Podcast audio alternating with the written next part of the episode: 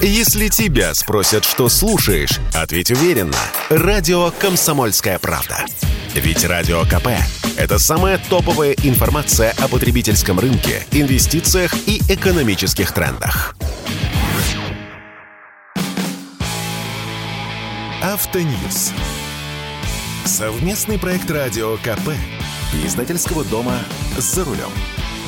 Вчера в Общественной палате Российской Федерации обсуждали работу камер фото-видеофиксации нарушений правил дорожного движения. Я участвовал в этой встрече, которая затянулась на долгие 4 часа. Обрадовать мне вас пока нечем. Штрафовать с помощью камер нас по-прежнему будут, довольно жестко и в увеличенных масштабах. С вами Максим Кадаков, главный редактор журнала «За рулем». Перед выездом на встречу я задал в своих соцсетях вопрос, как преобразовать работу камер и чем люди недовольны больше всего. Оказалось, что больше всего наших автомобилистов раздражает зашкаливающая частная инициатива, когда частники расставляют камеры там, где попало, а не там, где они действительно необходимы. Если говорить прямым текстом, то штрафные сборы по-прежнему почему-то важнее вклада в безопасность. Вопиющих случаев столько, что невозможно все перечислить. Вот лишь один из них присланный мне именно вчера – на одном участке трассы Орел-Тамбов ездит частный автомобиль, за задним стеклом которого установлен комплекс видеофиксации. Он своими движениями всячески провоцирует водителей на нарушения, которым потом в итоге приходят штрафы. Это наша реальная жизнь. Между тем, Минтранс, Органы организации дорожного движения, в Москве это ЦУДД, представители которого тоже участвовали во встрече, производители камер и другие структуры, которые так или иначе влияют на весь этот процесс, уверяли на совещании, что все у нас более-менее в порядке. Во-первых, говорят они, все камеры находятся на балансе государства. И это, кстати, правда. Частники камерами не владеют вне зависимости от договорных условий с местными властями. Частные структуры лишь эксплуатируют камеры и обслуживают их. Во-вторых, говорят нам, есть весьма подробная методика Минтранса о порядке и местах установки камер. А еще есть федеральные законы, ГОСТ и масса других документов, которые регулируют эту деятельность. И это, кстати, тоже правда. Но дело в том, что решения о расстановке камер принимают органы ГИБДД и балансодержатели автомобильных дорог. То есть решения принимаются на местах. А подробная методика Минтранса, которая регламентирует, где можно ставить камеры, а где нельзя, и вообще какие требования предъявляются к камерам, носит лишь рекомендательный характер. Правда, есть еще прокуратура, которая вправе осуществлять проверку в отношении региональных властей и региональных же органов ГИБДД. Но если в Москве и области приходит прокуратура и прямо говорит – вот методика Минтранса.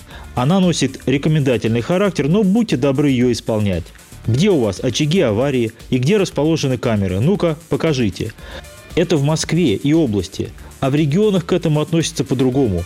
Что-что, рекомендательная методика? Спасибо, не надо. Мы тут сами как-нибудь камеры расставим. И расставляют, как нравится. Да что там, даже в Москве и Московской области, где вроде бы за этим жестко следит прокуратура, полный бардак – Ремонта нет как месяц, но временные знаки стоят, камера висит, штрафы приходят пачками.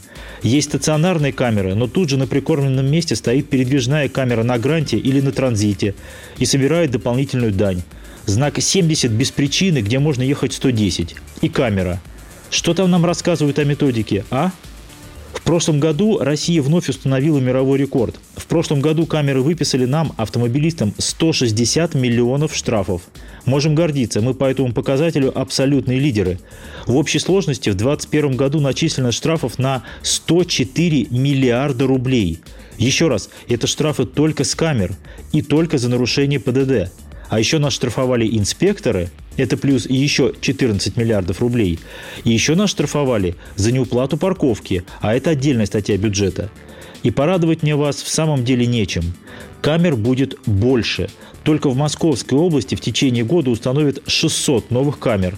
Другие регионы тоже не стоят на месте. Если в вашей местности пока еще мало камер, то это временно – в перспективе в ПДД и в КОАП внесут понятие средней скорости и снова начнут штрафовать нас за превышение именно средней скорости. Постепенно ведется расширение функционала камер. Уже сейчас они могут штрафовать по 60 видам нарушений. Просто пока еще не везде появляются камеры нового типа или не везде обновлено программное обеспечение.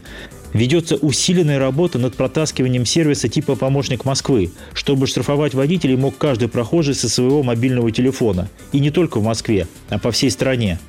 Позитивом можно считать лишь общее согласие с тем, что нужно дать ГИБДД право автоматом отменять ошибочные штрафы с камер. Сейчас даже при массовых ошибках в работе камер или при неправильной организации дорожного движения, допустим, ремонт дороги, а водители штрафуют за объезд через разделительную, отменить наложенные штрафы ГИБДД имеет право только при личном обращении штрафников – Выписали ошибочно 10 тысяч штрафов, значит 10 тысяч человек должны написать заявление. Вопиющее безобразие.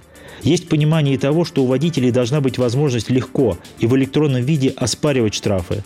Сейчас такая возможность появилась в некоторых регионах через госуслуги, но по факту это работает криво, либо не работает вовсе. Хотя самым правильным было бы отказаться от частно-государственного партнерства в расстановке и эксплуатации камер, ввести ограничения на количество камер и ввести жесткий контроль за их установкой действительно в аварийных местах. Это было бы правильно, но пока Прибыль важнее безопасности. С вами был Максим Кадаков, главный редактор журнала «За рулем». Соблюдайте правила и берегите себя. Автоньюз. Совместный проект радио КП. Издательского дома «За рулем». Радио «Комсомольская правда». Мы быстрее телеграм-каналов.